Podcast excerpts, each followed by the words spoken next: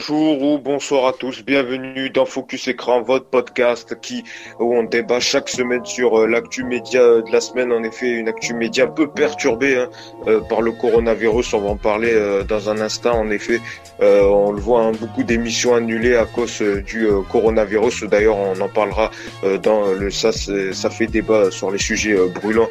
en tout cas, nous, on sera encore là. En effet, et puis bienvenue aux nouveaux auditeurs, vu maintenant avec les mesures de confinement. Euh, si vous voulez écouter euh, des nouveaux podcasts, bienvenue au nouveau. Et donc euh, voilà, donc Focus Écran, c'est quoi? C'est on débat sur l'actu média sans prise de tête, dans la bonne humeur. En effet, en deux temps. Le premier temps, celui du débat avec des fans, des passionnés de télé qui viennent débattre sur l'actu média. Et un deuxième temps, avec parfois des invités qui viennent parler de leur projet télé. Justement, cette semaine, on aura le plaisir de recevoir dans la deuxième partie Rokaya Diallo, réalisatrice, journaliste, polémiste, qui viendra nous parler donc de ce documentaire qu'elle a co-réalisé Où sont les Noirs qui veut diffusé euh, mercredi 18 mars à 21h05 sur RMC euh, Story. Elle poste donc un documentaire qui s'interroge sur la place des personnes noires dans le cinéma et plus largement euh, dans la société.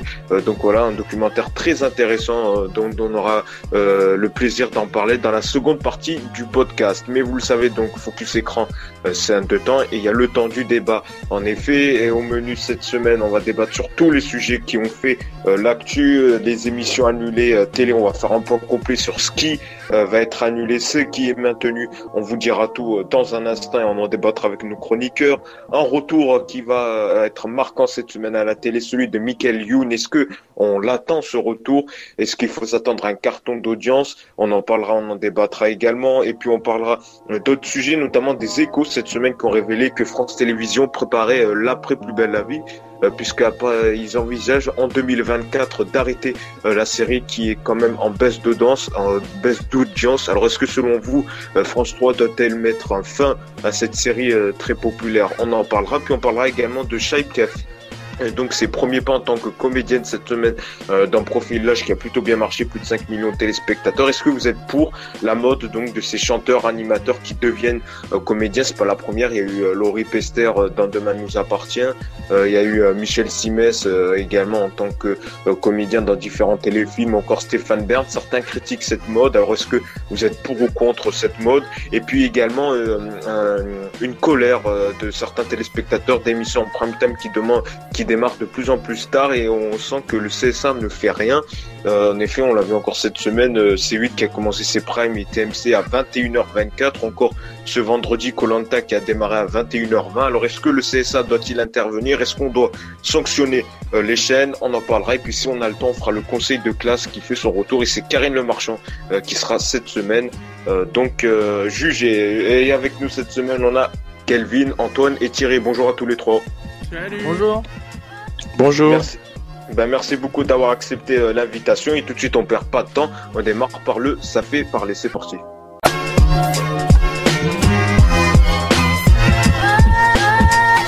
Et oui, ça fait parler, ça fait débat, les sujets euh, brûlants de la planète média et on perd pas de temps. Hein. c'est vraiment le mot on entend le plus parler, c'est le coronavirus qui impacte euh, vraiment toute notre vie. Alors, Focus Écran, c'est un podcast média, mais on pourra élargir également vu que tout le monde en parle sur les conséquences de la vie quotidienne. Mais on est un podcast média, donc on va vous informer sur euh, tout ce que ça change pour vous, euh, téléspectateurs. Alors, on va faire un point. En effet, on apprend au compte-goutte. Là, les dernières informations, c'est que TF1 va bousculer sa programmation. Il va diffuser des dessins animés TFU dès 9h en liant en place de petits secrets entre voisins. Donc, c'est un communiqué qui vient de nous parvenir. Donc, TF1 qui bouscule ses programmes et qui met en place euh, des dessins animés avec son programme TFU dès demain matin, euh, dès 9h. Euh, il y a eu également cette TF1 qui a suspendu le tournage de Demain nous appartient, sa série quotidienne, donc qui a été suspendu pour minimum 15 jours.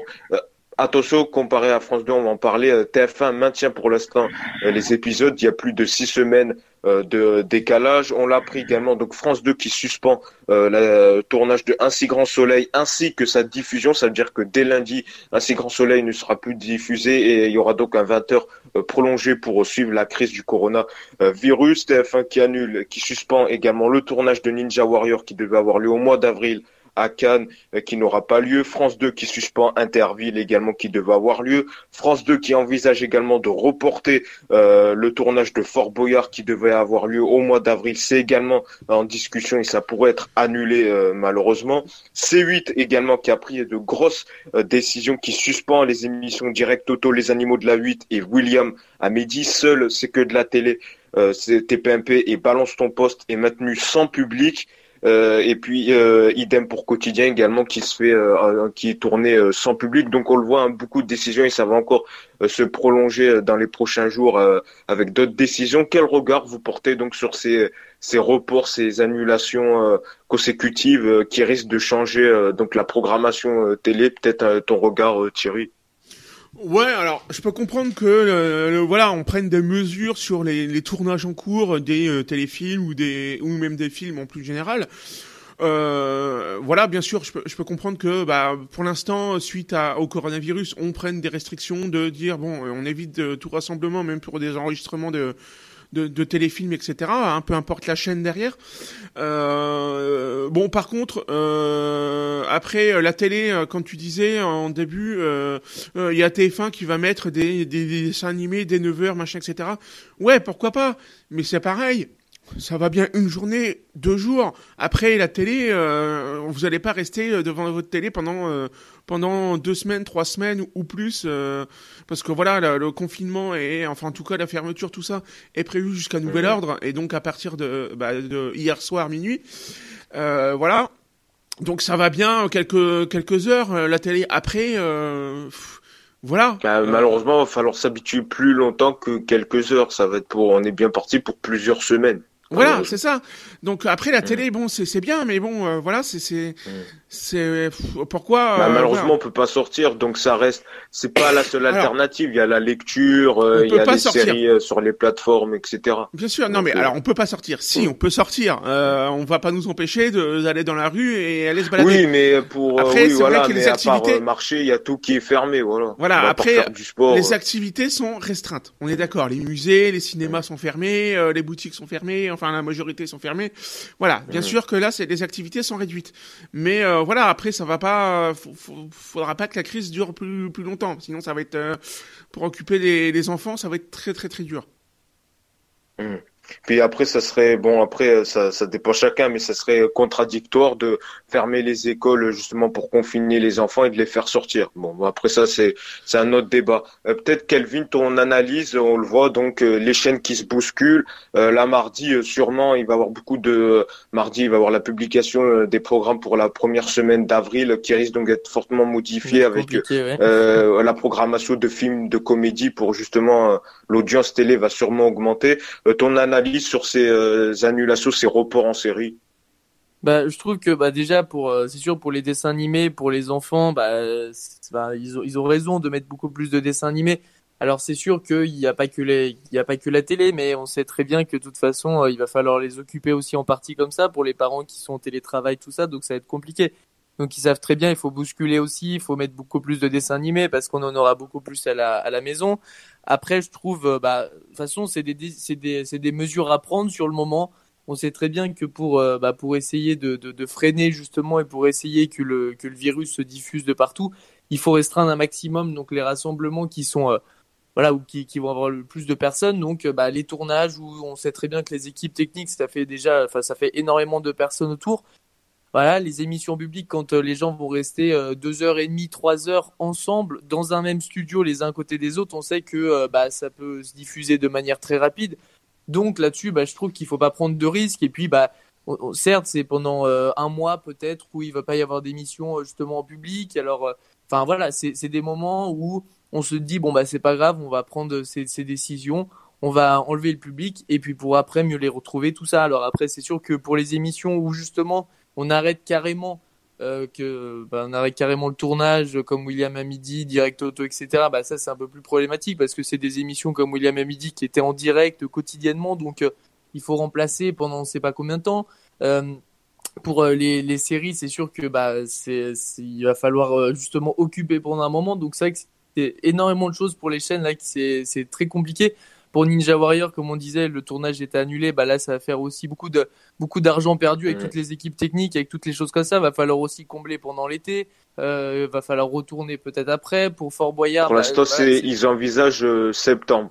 Voilà, c'est ça, bon, que Denis Brognard reparte tourner Colanta. Donc c'est vrai que c'est c'est compliqué pour les chaînes, mais je trouve que bah, c'est comme tout le monde, c'est-à-dire que euh, on doit tous prendre des mesures, pas sortir, pas se rassembler. Bah aussi, ça, ça vaut malheureusement bah, pour les émissions, pour les choses comme ça. Et c'est là où je pense qu'on va voir, du coup, euh, c'est, c'est peut-être des, des, loisirs, des choses à côté, mais qui représentent quand même quelque chose d'important de notre vie. Et c'est là, je pense, qu'on va se rendre compte de, de ça. Oui, c'est vrai qu'on est tous euh, bousculés, puisque pour la majeure partie, on n'a pas vécu une telle crise sanitaire de cette ampleur. Euh, Antoine, ton analyse euh, là-dessus sur ces émissions annulées euh, successivement?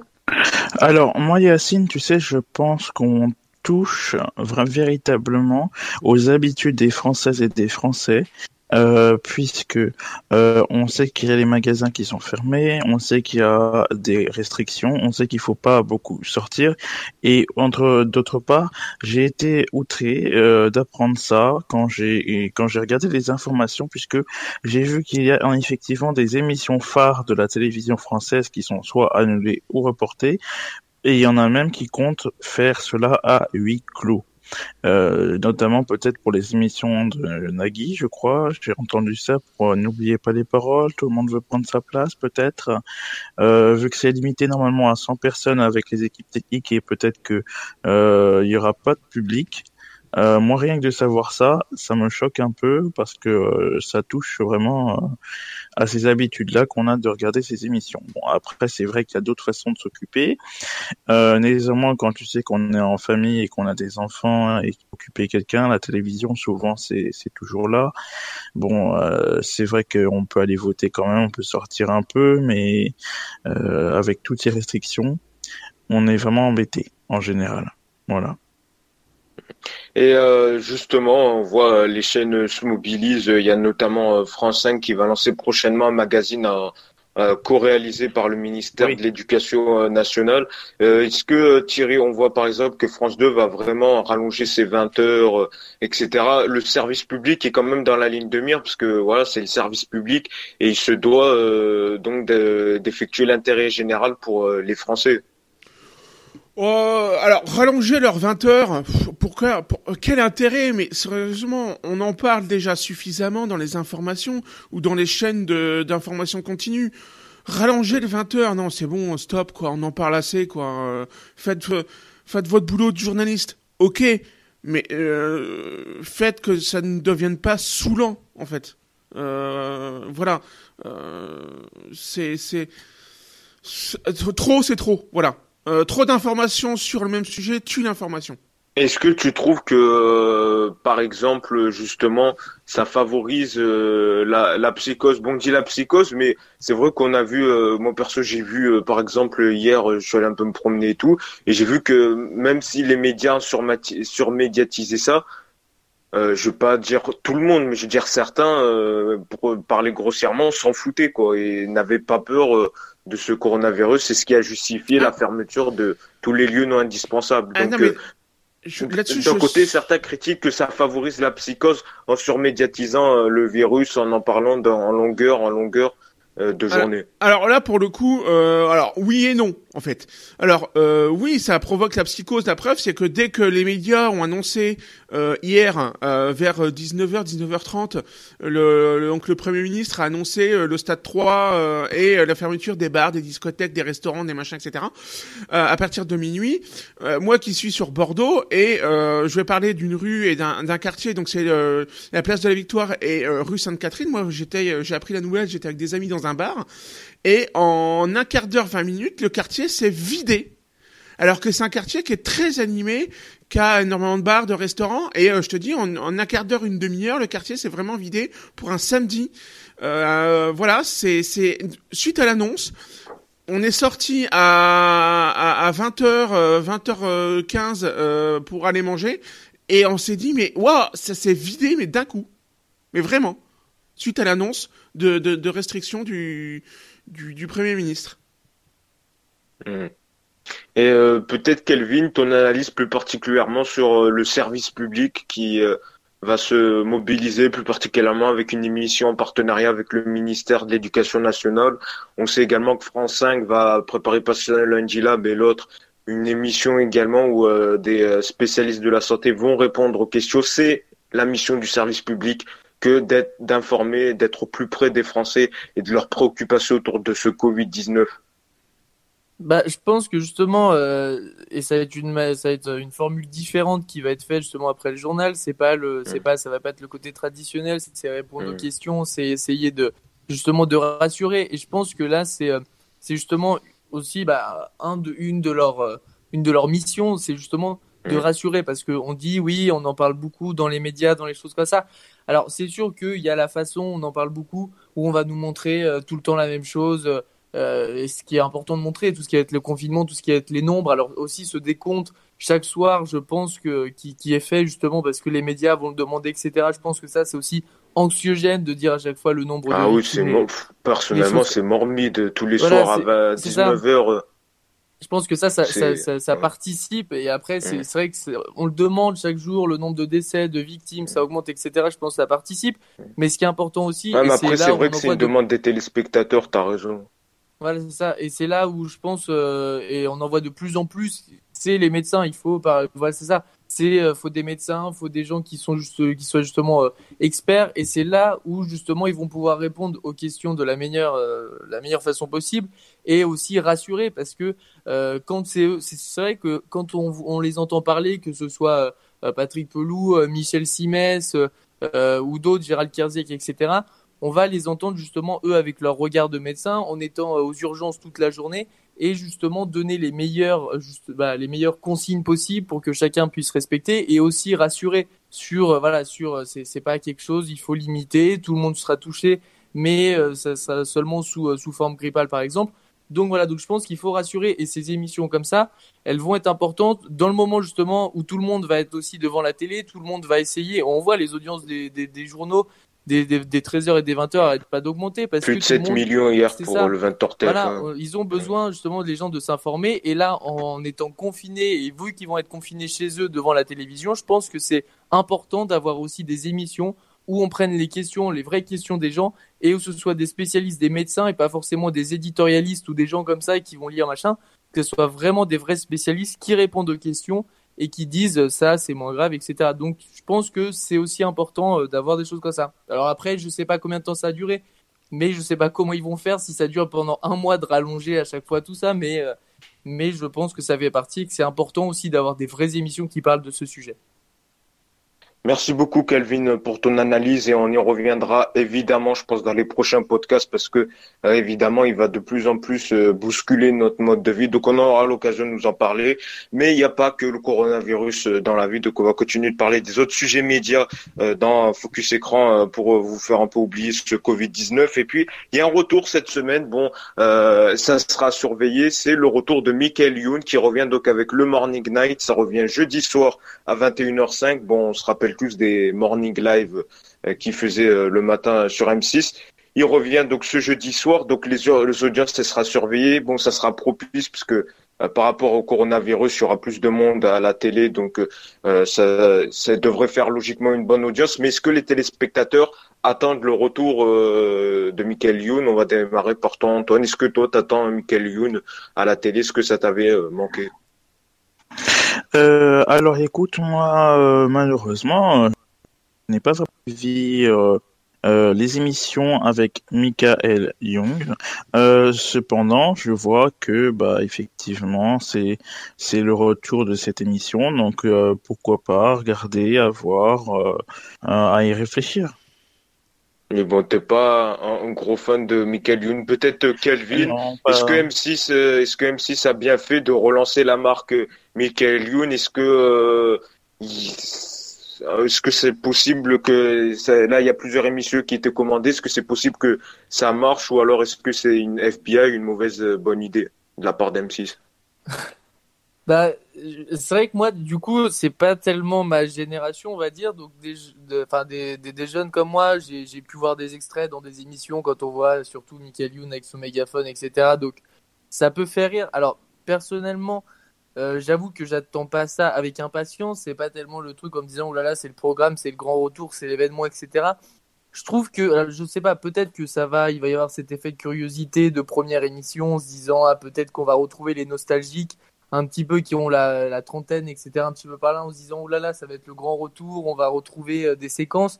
Alors, je pense qu'il faut pas refaire s'ils refont, parce qu'on voit déjà le côté mégaphone. Je crois Michael Youn qui va, qui va s'excuser de tout ça.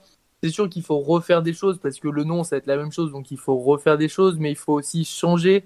Il faut aussi euh, faire, euh, faire, voilà, faire d'autres sketchs ou tout ça. Alors, j'ai vu qu'il y avait Tom Villa, qu'il y avait justement d'autres humoristes qui pouvaient apporter quelque chose. Donc, peut-être, je regarderai peut-être par curiosité. Mais après, à dire que sur plusieurs numéros, ça peut marcher, je sais pas justement. Peut-être que sur un numéro événement, ça peut marcher, mais sur plusieurs numéros la suite, euh, j'ai un petit peu plus de doutes. Euh, Thierry, toi, euh, logiquement, tu es un peu plus âgé, donc tu as peut-être connu. as peut-être connu. ça, ça, je m'en doutais. toujours en finesse, voilà, toujours en finesse. C'est ça, tellement. Non, mais c'est vrai que nous, euh, voilà, on est plutôt jeunes. Ouais, c'est pas, c'est vrai que c'est pas votre génération. J'avoue. Allez. est-ce que, est-ce que toi, par exemple, euh, t'attendais son retour ou alors, euh, est-ce que c'est, est-ce que justement jouer sur la nostalgie, c'est pas une mauvaise idée? Alors, je n'attendais pas forcément son, son retour. Bon, après, euh, bah, c'est vrai que ça fait un peu nostalgique de de revoir euh, réarriver euh, l'équipe de de Michael Youn et du du Morning Live euh, donc et là exceptionnellement Morning Night et je serais un peu comme Calvin en disant refaire voilà un prime time entre guillemets là-dessus pourquoi pas en refaire toute une série derrière je suis pas sûr. Voilà, faut vraiment que ça. Que pour l'instant, il y a plusieurs numéros de ce que je sais, donc il n'y a pas qu'un one shot. Hein. Euh, ouais, mais un one shot, ça aurait été, euh, je pense, euh, peut-être plus sympa. Après, en faire 50 dans la dans l'année, peut-être pas. Mais euh, mais euh, ouais, pourquoi pas Ça peut être sympa à, revoir. Bien sûr, reprendre les classiques euh, qui qu'on a pu connaître, enfin en tout cas que j'ai pu connaître dans le Morning Live euh, dans cette émission. Après, faut qu'il y ait des changements, c'est clair. Faut qu'ils se refassent. Faut pas qu'ils refassent les mêmes délires qu'ils ont pu faire, mais voilà, essayer d'innover dans leur dans leur délire, tout en gardant l'esprit Morning Live. Bon, on suivra ça, euh, donc on vous donnera les audiences dans le prochain podcast. Euh, l'autre sujet média que je voulais en, en, parler, ça, ça concerne vraiment tout le monde. Euh, c'est un ras-le-bol que je constate de plus en plus. C'est donc les émissions en prime qui démarrent de plus en plus tard. Par exemple, vendredi, Colanta démarre à 21h21, 21h20.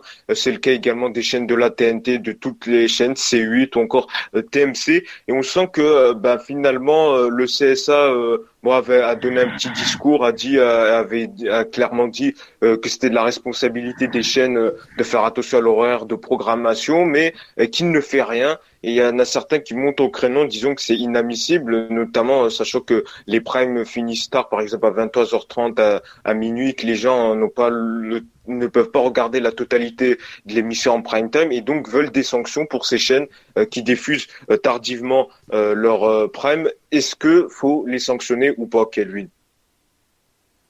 Bah, Moi, c'est vrai que du coup, c'est une question qui revient souvent, mais ce qu'on peut constater, c'est justement que maintenant les gens vont se mettre devant la télévision de plus en plus tard, surtout là quand ça va arriver, en plus, bah, de moins en moins aussi quand il y a les beaux jours, mais je veux dire, c'est vrai que c'est le truc où il va terminer le boulot de plus en plus tard, où justement ils vont euh, manger et puis après qu'ils vont se mettre devant la télé de plus en plus tard que ce que c'était avant. Quoi. La moyenne, elle, justement, euh, elle avance de plus en plus. Alors après, c'est vrai que quand ça va commencer à 21h25, bah, sur TMC ou même un peu plus, je peux comprendre pour les gens peut-être un petit peu plus âgés qui sont euh, qui, qui, attendent ou qui ont fini de manger depuis peut-être déjà de plus en enfin très tôt, ça peut faire long à attendre. Après, j'avoue que et c'est une stratégie aussi pour les chaînes. C'est vrai que euh, plus la deuxième partie elle va commencer tard et plus elle va terminer tard, plus justement les émissions comme Quotidien ou Touche pas à mon poste, ils vont avoir une part d'audience et, euh, et justement un nombre de téléspectateurs qui va être élevé parce que ça va être le moment où il va y avoir le plus de, le plus de monde. Donc c'est sûr que pour eux, c'est quelque chose de stratégique. Après moi, ça va pas forcément euh, plus me déranger parce que j'avoue quand, quand on rentre un petit peu plus tard ou des choses comme ça, bah voilà, on sait qu'on va retrouver le programme, ça laisse le temps d'arriver, de, manger, etc. Donc moi, ça va moins me déranger. Mais il faut changer là. faut changer la réglementation et par exemple dire que toutes les chaînes, ok, vous les démarrez plus tard. Et on a dit que maintenant dans les programmes TV qu'on démarra à 21h30 pour tout le monde. Donc on partirait sur ça. Ouais, bah, alors peut-être pas ouais, 21h30, mais je veux dire, c'est que chacun, par exemple, c'est ça, c'est qu'il leur avait demandé de décaler. Déjà, ils avaient mis 21h05. Alors des fois, ils mettent 21h10, etc. On avait vu qu'au début, ça collait un petit peu plus parce qu'il fallait tant de, tant de temps entre le moment qu'ils annoncent et le moment où ils démarrent. Mais c'est ça, c'est qu'il faut mettre, du coup, par exemple, euh, mais je crois qu'ils commencent à le mettre un petit peu quotidien où ça commence euh, après à 21h10 le programme ou des choses comme ça. Mmh. Mais du coup, c'est ça, si on commence, voilà, c'est ça, si on commence plus tard, bah on le met plus tard, comme ça les gens le savent et pas forcément euh, parce que c'est vrai que mettre on commence à 21h et puis commencer le programme à 21h15, c'est sûr que là il peut avoir un ras-le-bol des gens et c'est aussi une technique de la part des chaînes de mettre ce moment-là parce que les gens vont rester devant la télévision jusqu'au moment où ça commence en se disant tiens bah, ça va commencer peut-être dans pas longtemps à tout moment, donc on va rester. C'est ce qui est marqué notamment sur les box, sur les choses comme ça dessous, c'est marqué le temps, le temps, justement pour qu'ils restent à partir de ce moment-là et qu'ils partent pas sur notre chaîne. Donc c'est aussi une technique, mais peut-être plus réglementée là-dessus, j'avoue. Euh, Antoine, ton regard en tant que tu regardes beaucoup euh, les prime time, est-ce que toi ça te dérange euh, le non-respect des débuts des horaires des émissions en prime? Bah écoute, euh, déjà c'est vrai que ça me dérange. Hein. C'est, franchement c'est une habitude quand on, on met la télévision, on a envie que ça commence à l'heure. Euh, cependant, euh, c'est vrai que par rapport à ce que disait Kelvin, euh, quand les émissions commencent vers 21h20, 21h12, 13, peu importe, c'est pour euh, les Français en général. En fait, les, les chaînes elles calculent euh, selon les audiences, selon les le nombre de personnes qui regardent sur leur box, euh, à quelle heure ils regardent leur programme ou qui se branchent sur la chaîne, et eh ben ils s'adaptent en fonction de ça. Euh, ce qui fait que le programme peut commencer plus tard. D'autre part, c'est vrai ce que disait Kevin, Kelvin, euh, que c'est une sorte de technique des chaînes de faire en sorte que le public reste sur la chaîne en question et pas zappé, parce que ça vous fait regarder des publicités ou les bandes annonces euh, des primes. Et, et donc, euh, ça bouleverse un peu euh, le, le, quotidien des Français qu'il faut attendre le programme. Et c'est vrai que ça finit plus tard, du coup. alors, donc, mon point de vue, c'est que il devrait essayer peut-être de reculer quand même un peu et de pas exagérer, notamment de continuer à diffuser à partir de, des 21h20. On va pas attendre 10 minutes de publicité et il faut aussi peut-être euh, regarder les réseaux sociaux puisque c'est là où les gens mettent vraiment leurs commentaires, leurs avis. Il faudrait peut-être euh, essayer de le prendre en compte. Mm, on va surveiller ça de très près. Alors, dans un instant, Rokaya Diallo va nous rejoindre pour euh, la partie interview, mais deux autres sujets, je voulais vraiment euh, avoir vos avis euh, là-dessus. Un autre sujet, donc, c'est euh, Shaim qui a fait sa première en tant que comédienne ce jeudi soir à 21h. Alors, j'ai lu un peu les, les, les réactions. Il paraît que, bon, j'ai pas regardé, mais il paraît que, en tout cas, elle joue bien. Euh, en tant que comédienne. Euh, il y a beaucoup d'avis positifs, mais c'est vrai qu'on remarque de plus en plus cette mode donc de euh, chanteurs. Il y a eu Laurie Pester dans Demain nous appartient, il y a Michel Simès, il y a Stéphane Bern également, qui se mettent donc à devenir comédiens dans des téléfilms cette mode, qu'est-ce que vous en pensez de cette mode, Thierry, de donc de de ces animateurs, chanteurs qui deviennent comédiens? Est-ce que ça dérange pas les comédiens même, peut-être d'autres petits comédiens qui sont pas connus, qui se, qui se voient prendre leur rôle ou alors est-ce qu'au contraire non il faut euh, en France faut pas étiqueter faut pas mettre des cases on peut être multitâche et faire différents métiers. Bah euh, euh, si enfin voilà comme tu viens de le dire euh, bah les, les les chanteurs peuvent être multitâches pourquoi pas faire euh, bah comédien voilà comme Scheim ou comme Simès. euh, Michel Simès. Euh, voilà, pourquoi pas Au contraire. Alors en effet, ça peut euh, pour des petits comédiens qui sont pas connus, etc. Oui, c'est clair que ça ça fait plus de concurrence, certes, mais je pense que au contraire, ils, ils rajoutent une corde à leur arc et, et, ça leur fait un panel supplémentaire de dans dans, dans leur travail. Ils ont peut-être envie de faire autre chose de, de leur vie que de la musique. et c'est pas le, le Scheim et ou Michel Simès, ce sont pas les premiers à faire ce genre de de, reconversion ou en tout cas de changement dans leur vie euh, ou dans leur carrière. Euh, regardez Joe Star qui a joué dans des films euh, ou dans des séries. Euh, voilà, c'est pas les c'est pas les premiers ça sera pas les derniers, je pense pas. Bon après, ils sont pas tous à le faire. Hein. Il y en a certains qui, qui, qui arrêtent complètement leur carrière, que ça soit de comédien ou ou chanteur ou etc.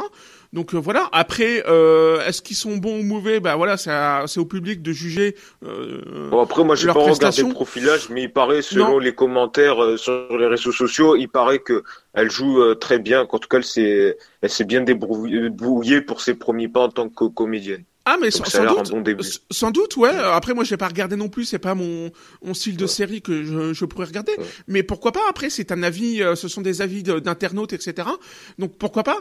Après, euh, oui, je dirais pourquoi pas. C'est vrai que c'est très français de catégoriser les gens dans des cas, c'est que tu peux faire qu'un truc et tu peux pas faire d'autres trucs. Ça a été le cas quand on avait euh, critiqué le choix de Samuel Etienne en disant oh un journaliste pour animer qui euh, euh, question pour un champion alors qu'il se débrouille très bien. Moi, franchement, je pense que personnellement, euh, tu ouais. peux être, tu peux être bon dans plusieurs domaines et Tout que voilà, mais c'est très français. Ça. Euh, peut-être ton analyse, Antoine, est-ce que toi ça te plaît de voir des, euh, des stars, des chanteurs, animateurs devenir comédiens? Alors moi, euh, oui, enfin c'est pas vraiment comédien, c'est c'est vrai qu'il y a beaucoup de personnes qui, euh, enfin des artistes qui qui font plusieurs choses en même temps.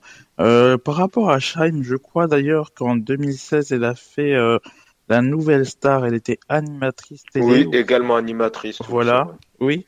Donc moi, ça me fait personnellement, ça me faisait plaisir parce que par exemple, si Shine fait de la chanson et que elle, au lieu de faire que de la chanson, elle fait aussi animatrice mais d'émissions en rapport avec la musique. Pourquoi pas hein euh, Je pense que euh, ça peut être intéressant. Hein, et donc exemple, ça te dérange si c'est pas en lien avec oui. euh, le secteur d'origine, c'est ça si je comprends non, bien? Non, moi ça me dérange pas. Mmh. D'ailleurs, mmh. Joey Star, il était jury de la nouvelle star aussi. Voilà. Ouais, mais alors la nouvelle, la nouvelle star et Joe Star, c'est voilà, c'est euh, ça reste de la, musique. la musique. Ça reste dans le même domaine. Mais après, il a tourné mmh. Joe Star. Ouais. Voilà, comme je disais, il mmh. a fait d'autres films qui, qui n'ont rien à voir. Avec... Marlowe.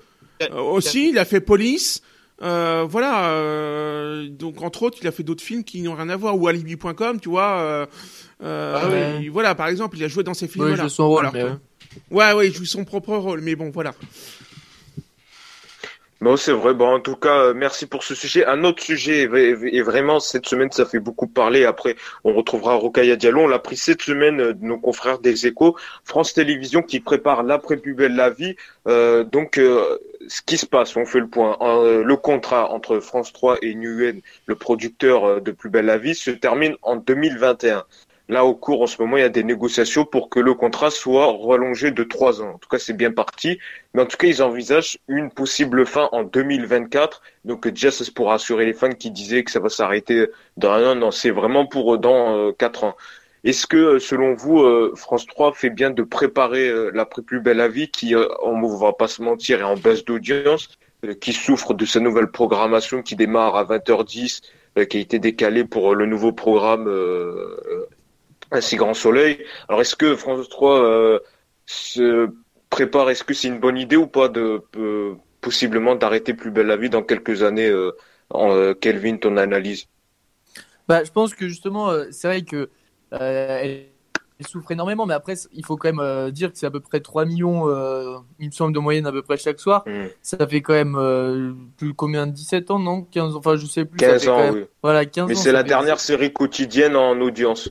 Si voilà, c'est ça, euh, oui, oui. Voilà. C'est sûr, par rapport aux deux autres qui sont plus jeunes, oui. mais quand même, au bout de 15 ans, c'est quand même quelque chose de waouh. Mm. Enfin, je souhaite à toutes les séries de durer quand même aussi oui. longtemps. Et puis à chaque prime, quand c'est les primes, à chaque fois, c'est toujours leader aussi. C'est toujours, c'est souvent premier. Et puis, il faut regarder au J plus 7. Mais ce que je peux dire, c'est, mm. c'est sûr qu'il faut bah, que France 3 se prépare aussi euh, à l'après, à l'après plus belle la vie. Alors ça va être compliqué, je pense même impossible de retrouver une série qui, euh, qui dure aussi longtemps, de retrouver des choses comme ça. Je pense que la case de France 3, c'est vrai que ça va être compliqué de, de retrouver quelque chose d'autre après. Mais euh, bah, peut-être si les fidèles sont, sont là de moins en moins, si c'est vrai que ça va faire quand même entre guillemets un choc parce que c'est quand même une série qui, euh, qui est qui est voilà quotidienne, qui, oui, qui, qui représente la vie. Ouais. Voilà, c'est ça, qui, qui fait quand même partie de, de la télévision française. Mais bon, toute chose a une fin, à un moment, et euh, Voilà, et c'est rien n'est irremplaçable, donc, euh, donc voilà. Euh, Peut-être pour finir ton analyse, euh, Thierry. Ouais, je pense que, comme disait Calvin, euh, oui, à un moment donné, il va falloir une fin à cette série, ça fait 15 ans. Euh, à la fin de la série, ça fera 19 ans, euh, etc. Après, euh, même si euh, c'est euh, les plus basses audiences, les audiences diminuent et que c'est les plus petites audiences des séries euh, quotidiennes, ouais, enfin 3 millions, ça reste, ça reste beau euh, pour un programme qui a 15 ans euh, euh, aujourd'hui. Euh, donc 2024, c'est pas demain. Hein, je veux dire, ça laisse quand même quatre belles années pour la série pour changer. Donc d'ici là, euh, le contrat aurait, aurait peut-être été renégocié euh, d'ici là euh, en 2023 ou 2024 pour être reprolongé. Donc bon, non, il, ça reste quand même encore au On dirait moins que 4 peut-être en fait ça avantage. On dirait que ça avantage un peu France 3. On dirait qu'ils veulent s'en débarrasser puisqu'en le en décalant de 10 minutes en privilégiant si grand soleil, on dirait qu'en fait euh, ils- vu que c'est pas produit par eux en interne par leur production en interne, ils veulent d'un côté un peu s'en débarrasser. J'ai pas l'impression. Certains disent. Moi, j'ai pas l'impression. Au contraire, c'est un programme qui plaît toujours plus ou moins. Euh, ça fait 15 ans, voilà. Euh, euh, donc euh, non, non, je pense pas. Des cas, oui, parce qu'ils ont un autre programme. Ils veulent peut-être euh, laisser plus de chance à l'autre, à leur euh, autre Mais c'est ça, programme. puis France 2, ils ont peut-être aussi dit, euh, Mais après, décaler, euh, ça la grande oui, peut-être aussi. Mais après, je pense que euh, plus belle la Oui, mais vie justement, encore de ce beaux jours décalage, quand même, ça leur a coûté euh, plus de 500 000 téléspectateurs en moins. Ils ont perdu euh, 500 000 Ouais, ou Mais ouais, 600 maintenant, 000 faut voir sur le téléspectateurs. replay aussi, c'est ça. Ouais. Faut voir les, voilà, euh, c'est ça. Faut voir le, le- faut voir les replays. aussi. C'est ça, Ouais. ouais, non, a priori, les audiences sont pas, euh, euh, tiennent pas forcément compte du, du, du, du, du replay. Mais voilà, je pense que ça laisse quand même de beaux jours euh, pour, euh, pour la série. Et même si elle s'arrête dans 4 ans, je pense que, euh, je pense qu'ils auront bien, le bien entamé le truc. Ouais, ils ont fait le tour, ils ont bien entamé le truc. Euh, voilà. Donc, je pense qu'ils partiront euh, la tête haute et avec, on pourra les applaudir sur leur, euh, leur, leurs audiences et, et sans, voilà, ils peuvent partir la tête haute. Ils pourront partir la tête haute. Et en étant plus près des résultats, quand même, enfin, des- de l'actualité, comme on peut dire, en ce Ouais, moment, il y à quand fait. même le, le confinement aussi à l'hôpital. Et ce qu'il faut Mhm. savoir, c'est que c'est quand même, ça a été fait il y a plus d'un an en arrière, quoi. Enfin, qu'ils ont écrit les scénarios, tout ça, il y a Ouais. près d'un an, quoi. Et c'était tourné, c'est pas la semaine dernière, c'était tourné il y a bien avant. Donc c'est vrai que c'était quand même euh, Et assez il se réadapte- le côté d'être aussi près de l'actualité, quoi. C'est ça. Et ils se réadaptent assez vite, en fait, dans les, dans les scénarios, voilà, dès qu'il y a un événement, etc. Ils savent se réadapter Là, rapidement ils dans sont le tournage. toujours, et vrai voilà. sont vachement euh, prêts, hein. voilà. Donc Mm. ça, c'est, Et oui, voilà. Et quand même, oui, voilà. Et donc, euh, on, on précise, euh, le tournage pour Plus Belle la Vie, tout à l'heure qu'on disait annulé, ne l'est pas pour l'instant, mais par Ouais. contre, la production a mis en place euh, une prise de température des euh, comédiens et des membres de la production avant chaque tournage. Donc, euh, voilà, pour les fans de Plus Belle la Vie, ça continue encore pour l'instant, évidemment, puisque on sait euh, que la situation évolue de jour en jour et même de heure en heure. Euh, merci beaucoup à tous les trois pour avoir réagi à tout l'actu média de la semaine. Tout de suite, on va retrouver Rokaya Diallo, coréen- co-réalisatrice, je vais y arriver, euh, du euh, documentaire Où sont les Noirs qui va être diffusé le mardi 18 euh, mars à 21h05 sur RMC Story. On la retrouve, c'est maintenant dans Focus Écran. Et c'est donc l'heure de l'interview de la semaine dans Focus Écran et cette semaine on a le plaisir de recevoir Rokaya Diallo. Bonjour Rokaya Diallo. Bonjour Yacine. Merci beaucoup d'avoir accepté l'invitation de notre podcast Focus Écran. En effet, on va revenir sur le documentaire que vous réalisez euh, qui va être diffusé le mercredi 18 février à 21h05 sur RMC Story. Oui, c'est ça. Où sont euh, les Noirs En effet, un documentaire donc euh, qui euh, en fait fait un bilan pour savoir la place des personnes noires en fait dans le cinéma, mais plus largement dans la culture. Et euh, c'est vrai qu'on pourrait, euh, bon là ça a été plus sur le cinéma et la culture, mais faire également une place des Noirs dans la population, dans la société euh, française. C'est un documentaire vraiment intéressant avec des témoignages de sociologues, historiens et même de comédiens comme Sonia Roland ou encore Aïssa Mega, qui d'ailleurs c'est un, un documentaire dans l'actualité avec le discours qu'elle a tenu lors des Césars euh, 2020. Déjà d'où vous est venue cette idée de réaliser ce documentaire? Alors effectivement, c'est un documentaire qui interroge la place euh, des personnes noires euh, dans le cinéma et à la télévision euh, française, sur les écrans de manière générale, et leur invisibilité surtout. Euh, à vrai dire, c'est un documentaire qui vient d'une idée, originale de, de Richard Connet, Ali Rebéi et Pascal, Pascal Tossi, et ils avaient commencé à travailler sur le développement du documentaire avec une productrice qui s'appelle Valérie Tubiana, et ils ont fait appel à moi pour le réaliser après avoir essuyé pas mal de refus auprès des chaînes qui considéraient que c'était un sujet clivant. Il se trouve que quand on m'a contacté, le sujet m'a paru, euh, m'est apparu comme une évidence, d'autant plus que j'y réfléchissais depuis longtemps. Donc j'ai écrit assez rapidement l'idée que j'avais en termes de réalisation parce que c'est une interrogation que je m'étais toujours posée et c'est comme si ça avait été un film que j'avais déjà en tête parce que je trouvais qu'il y avait vraiment une question qui se posait depuis longtemps par rapport au fait que des comédiens américains noirs, on pouvait en citer facilement une dizaine, alors que dès qu'il s'agissait de, de, la même manière de des comédiens français noirs, que ce soit actuels ou passés, on avait beaucoup plus de difficultés. Et justement, euh, vous l'avez dit un peu dans votre réponse, euh, donc là c'est diffusé sur RMC Story. On sait que c'est un peu un sujet euh, difficile et que les chaînes ont souvent une politique au niveau programmation avec beaucoup de, de programmes politiquement corrects. Est-ce que ça a été compliqué de trouver un diffuseur pour diffuser ce documentaire? Euh, ça a été compliqué, oui, effectivement. Moi, j'ai euh, vraiment vu les producteurs se battre auprès des chaînes pour essayer euh, d'imposer le sujet, d'imposer le sujet comme un sujet légitime. Ça a été vraiment difficile de ce point de vue-là. Et puis finalement, RMC Story a accepté de produire le documentaire.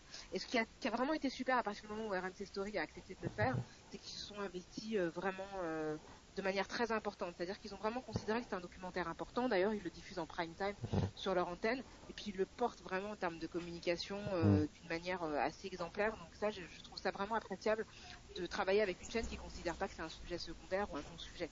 Donc ça a été difficile parce que le sujet, enfin, je sais que le documentaire, avant que j'arrive, moi je travaille dessus depuis deux ans. Mais les producteurs ont passé quatre années euh, à chercher partout, en fait, des gens pour donner un destin tangible au film. Et puis finalement, ça, arrive aujourd'hui, mais ça, a été vraiment.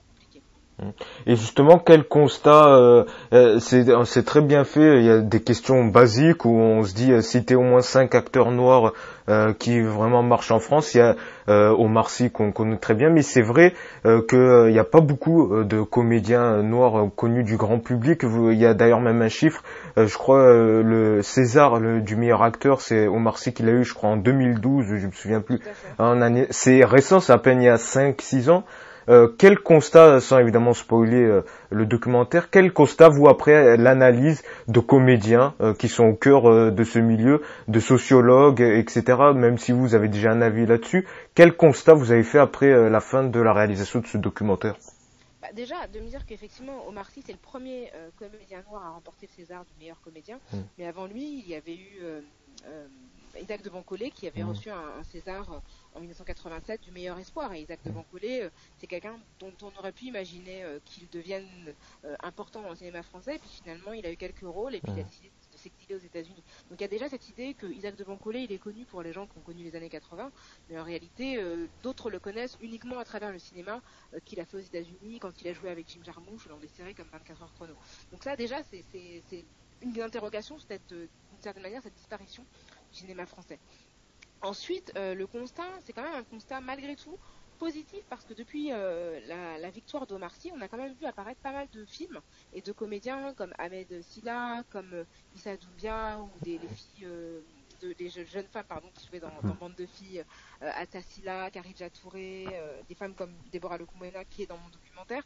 Donc c'est encore difficile aujourd'hui, mais on voit qu'il y a quand même un changement euh, qui s'est opéré depuis une dizaine d'années et qui, euh, voilà, Lajli qui a, qui a reçu à la fois euh, un César et une récompense à Cannes, Mathieu qui a, été récompensé à Cannes, c'est quand même, quand même pas rien. Et justement, on, le voit, ces comédiens qui souvent dénoncent qu'ils ont des rôles un peu caricaturaux par rapport à leur couleur euh, c'est vrai que ça, on le ressent. Au début, on disait que euh, les personnes noires, euh, les scénaristes, ils voulaient les assimiler à des personnages de racailles, etc. c'est dénoncé ça dans ce documentaire. Tout à fait.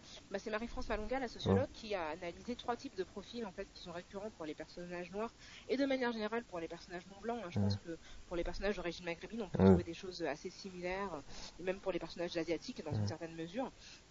Euh, bah, soit c'est le, le, personnage sauvage, inadapté à la vie sociale, soit c'est le personnage qui est euh, un personnage fauteur de troubles, donc délinquant, euh, racaille, etc. Soit c'est un personnage qui est une victime, donc qui est souvent sauvé, par un personnage blanc. Et donc ça, c'est des trois figures stéréotypiques qui reviennent de manière récurrente dans le cinéma et sur les écrans. Donc il y a des choses qui commencent à changer, mais ça reste quand même des figures assez dominantes dans le paysage médiatique, audiovisuel français.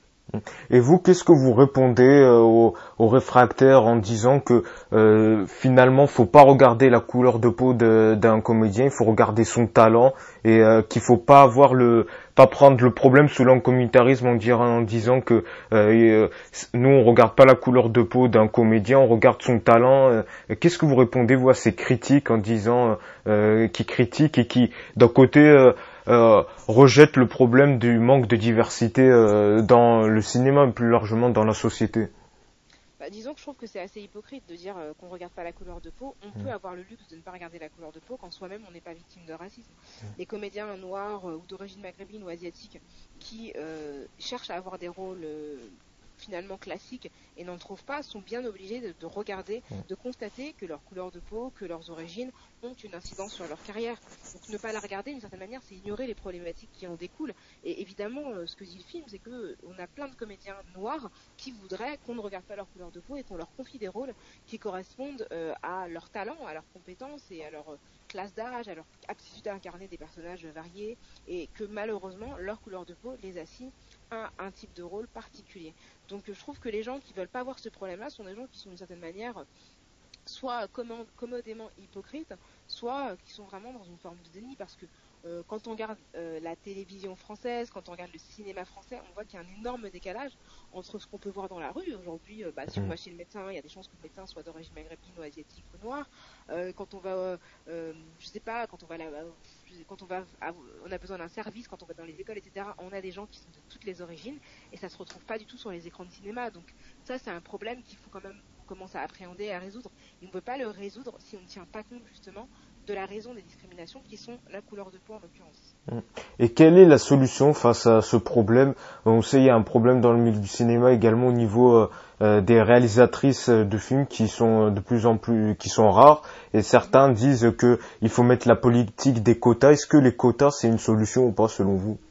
Les quotas c'est une solution, mais à plein d'égards. Effectivement, mmh. vous parlez euh, du collectif 50-50, pardon, qui a été créé mm. par des femmes du cinéma pour imposer 50% de films réalisés par mm. des femmes, euh, notamment dans les grands festivals et dans la production de manière générale, parce qu'il y a très peu de films euh, qui sont qui sont euh, qui sont réalisés par des femmes qui parviennent à obtenir un financement conséquent et les rôles des femmes dans les films sont souvent des rôles secondaires ou des rôles qui dépendent de ceux des personnages masculins. Donc ça veut dire qu'il faut effectivement imposer des mesures, volontaristes.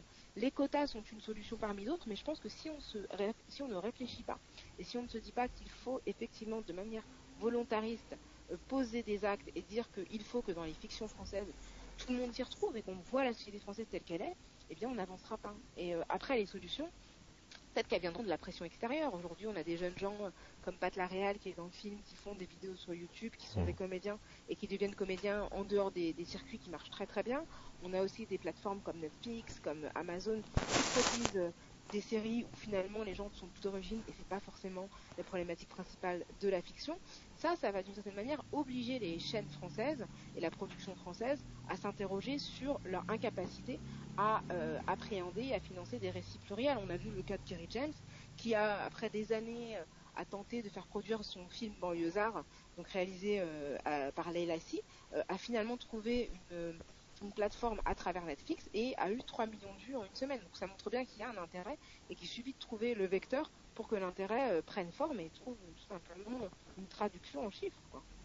Et euh, dernière question là, donc pour ce documentaire, si euh, vous faites un état des personnes noires, est-ce que c'est possible si euh, le documentaire marche bien que vous poursuivez sur la même thématique avec d'autres minorités également pour montrer pourquoi elles sont si tant exclues de la société?